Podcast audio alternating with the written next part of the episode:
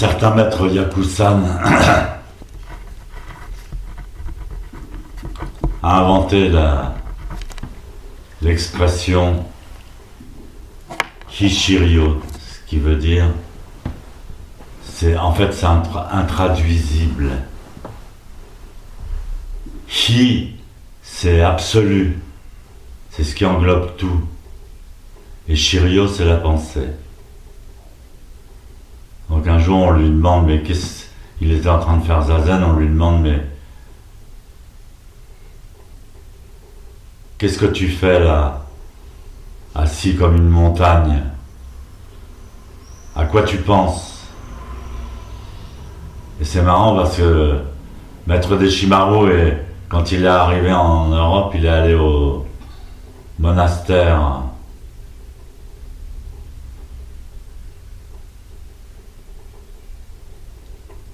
je me souviens plus du nom du monastère, monastère français. Et il leur a montré le zazen. Et les prêtres, les moines, ont eu la même question, mais à quoi, à quoi, est-ce que vous pensez quand vous faites zazen Aussi, on raconte l'histoire d'un saint français qui avait été au Japon, qui avait vu les moines euh, assis immobiles face au mur et il se disait Je sais pas ce qu'ils font, ils sont immobiles devant un mur, je sais pas du tout à quoi ils pensent.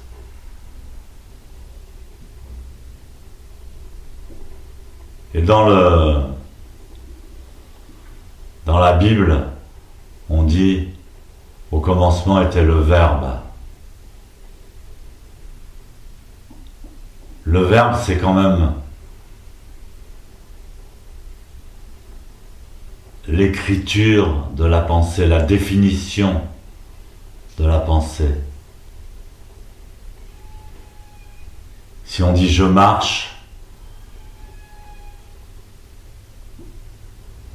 si on pense je marche, ou si on dit, le verbe c'est il est dit, il est prononcé. C'est là la différence entre, à mon avis, principale entre le christianisme et le bouddhisme.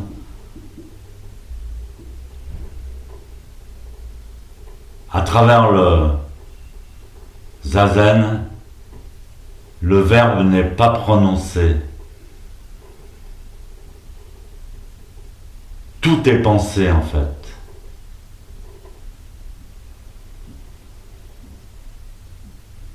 quand on prononce le verbe, on, va définir une minuscule parcelle de l'univers.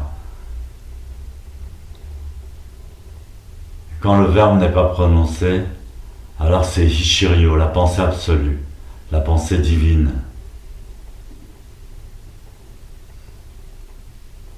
La pensée qui se pense elle-même.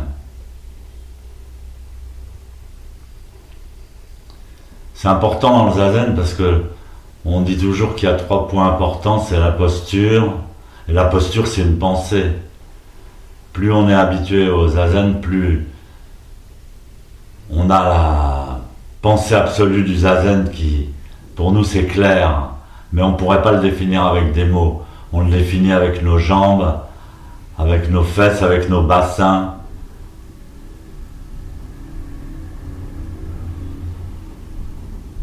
avec notre nuque, avec notre souffle.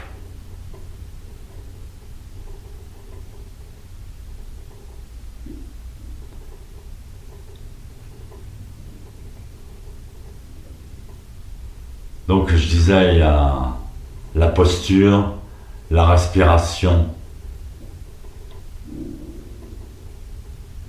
l'échange incessant du feu de la vie, et la conscience.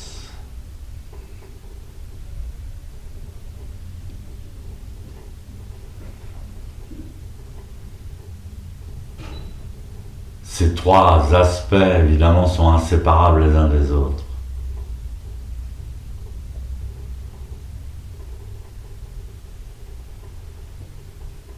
Ce qui est surtout important dans la pensée Shiryo, dans la conscience Ishirio, je ne sais pas comment on peut l'appeler.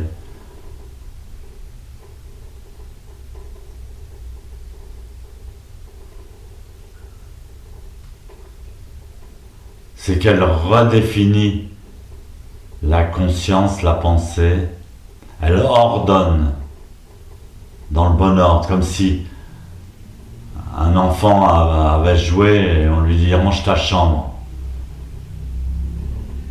Ça, ça va là, ça, ça va là. Tes petites voitures, tu les ranges là.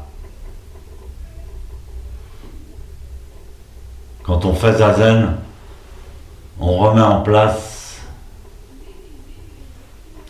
la conscience, on la réharmonise avec le système cosmique.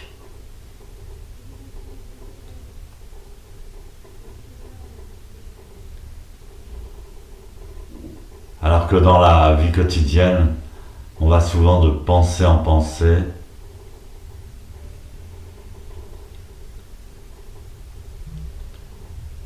Une pensée en entraînant une autre, notre conscience se déforme, elle devient partiale.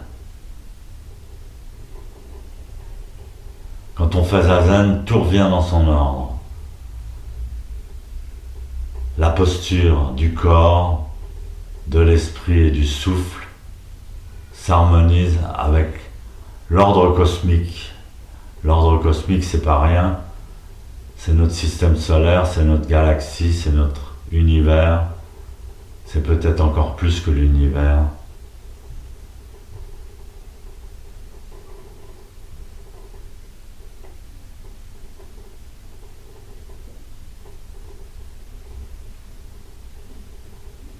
Pourquoi dans le bouddhisme la, pratique de zazen est considérée comme, comme une grande sainteté?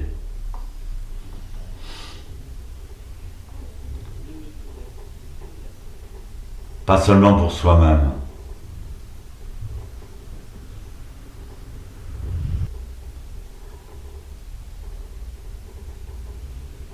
Le grand secret de la prière, le grand point important de la prière, que ce soit bouddhiste ou, chrétien ou n'importe quelle religion, ou même laïque, l'homme a la,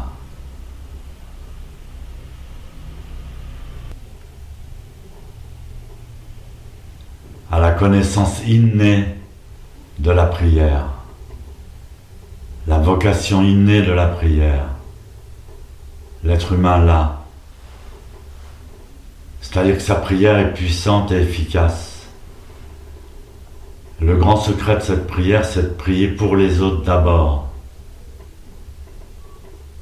Évidemment, on considère d'abord ses propres souffrances. J'ai mal, s'il vous plaît, aidez-moi. Mais si on passe outre cette, ces souffrances personnelles et qu'on dit, par exemple, aidez les Chinois qui souffrent tellement fort en ce moment, mon cœur est avec vous. Alors là, votre prière prend toute sa puissance et vous révèle à vous-même.